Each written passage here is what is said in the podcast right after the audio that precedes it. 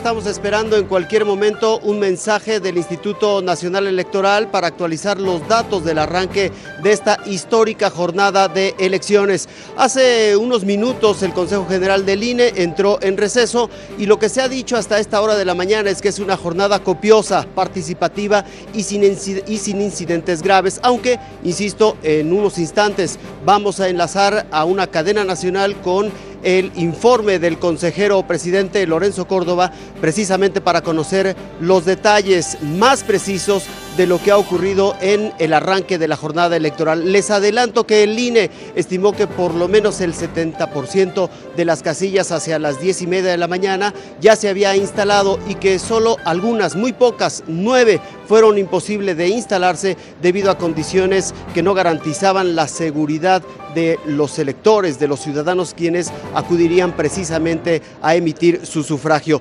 Ciento, prácticamente 163 mil casillas son las programadas para instalarse. Esta es la panorámica del Instituto Nacional Electoral. Las elecciones están en marcha con todo y los protocolos sanitarios, lo que ha obligado también a que los electores en la fila tengan un poco más de paciencia para emitir su sufragio, dado que hay ciertas condiciones que se tienen que cumplir, particularmente el uso del cubrebocas. Y lo que el INE dijo fue que no podían entrar más de dos electores a emitir su sufragio al mismo tiempo. Eso ha venido retrasando un poco la elección. Hay que pedirle a los ciudadanos que tengan un poquito de paciencia, pero insisto, es indispensable que se cumpla porque las autoridades han tratado de definir que no haya más contagios de COVID-19. No hay que perder de vista que estas elecciones se llevan a cabo en medio de una pandemia.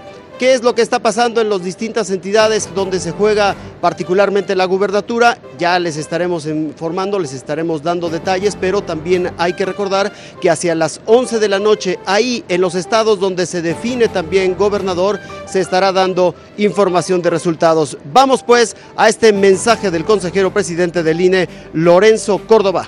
Vianelo. Esta es la cuenta regresiva, vamos a alargar un poquito más, precisamente para llegar al cero, que es el tiempo digamos que de ajuste que da el propio Instituto Nacional Electoral para que las cadenas estén en sintonía, en sincronía y podamos escuchar, insisto, esta actualización de los datos en la apertura de las casillas y en el arranque de una jornada electoral que se espera copiosa, participativa. 93.5 millones de mexicanos han sido convocados a las urnas en una histórica jornada donde se definen más de 20 mil cargos de elección popular y estamos hablando de la Cámara de Diputados, estamos hablando de 15 gubernaturas, estamos hablando de 30 congresos locales, así que bueno, la jornada está en marcha y el primer informe a continuación. Buenas tardes. El día de hoy, México vive la jornada electoral más grande de la historia de nuestra democracia más de 93.5 millones de ciudadanas y ciudadanos tenemos la oportunidad de influir en el futuro de nuestro país a través del voto. Para ello, en estos momentos, ya se han instalado la totalidad de los 300 consejos distritales y los 32 consejos locales del Instituto Nacional Electoral para vigilar y dar seguimiento al desarrollo de la jornada electoral. Nuestros sistemas están funcionando correctamente para mantenernos informados minuto a minuto sobre cómo evoluciona el despliegue operativo y logístico que INE ha instrumentado en todo el territorio nacional. Con base en el último corte de información, a las 12 horas, el 81.3% de las 162.570 casillas programadas que está, está confirmado que se han instalado adecuadamente. De igual modo, tenemos el reporte de que 14 casillas no serán instaladas, lo que representa apenas el 0.009% del total, y que, en consecuencia, en todos los estados de la República se están celebrando con normalidad las elecciones. Estas cifras, como ocurre siempre, se irán actualizando conforme avance la jornada electoral.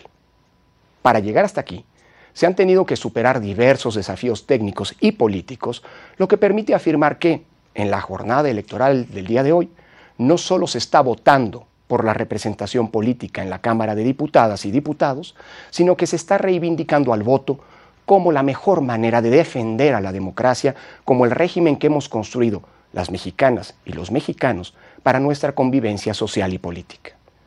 Por eso, cuando aún le quedan más de seis horas a la jornada electoral, invito a las ciudadanas y ciudadanos a votar, a que se sumen a la mayor movilización cívica de las últimas tres décadas para definir pacíficamente y por causas institucionales la integración de los poderes públicos y la democracia que queremos para los próximos años.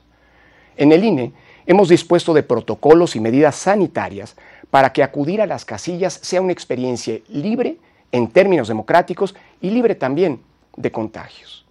Recuerden que todas y todos debemos llevar cubrebocas, utilizarlo dentro de las casillas, acudir sin compañía a menos que sea absolutamente necesario, utilizar el gel antibacterial que no será proporcionado en la casilla y mantener la sana distancia.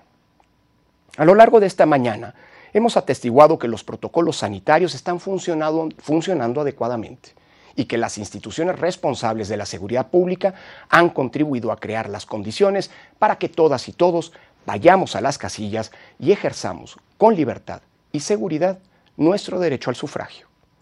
Hagamos realidad con nuestro voto la igualdad política que confiere la democracia mexicana a cada uno de los electores. Participando, contribuimos a la recreación de la democracia y la vida eh, de nuestro país de cara al futuro. Honremos las luchas de varias generaciones de mexicanas y mexicanos ejerciendo libremente nuestro sufragio. Por ello, las invito y los invito nuevamente a que sigamos construyendo la historia de nuestra democracia y con ello contribuyamos a forjar el futuro político de nuestra nación. Muchas gracias. Ahí pues el primer informe de la autoridad electoral es una jornada que está en marcha en términos generales pacíficos y participativos. Le seguiremos informando.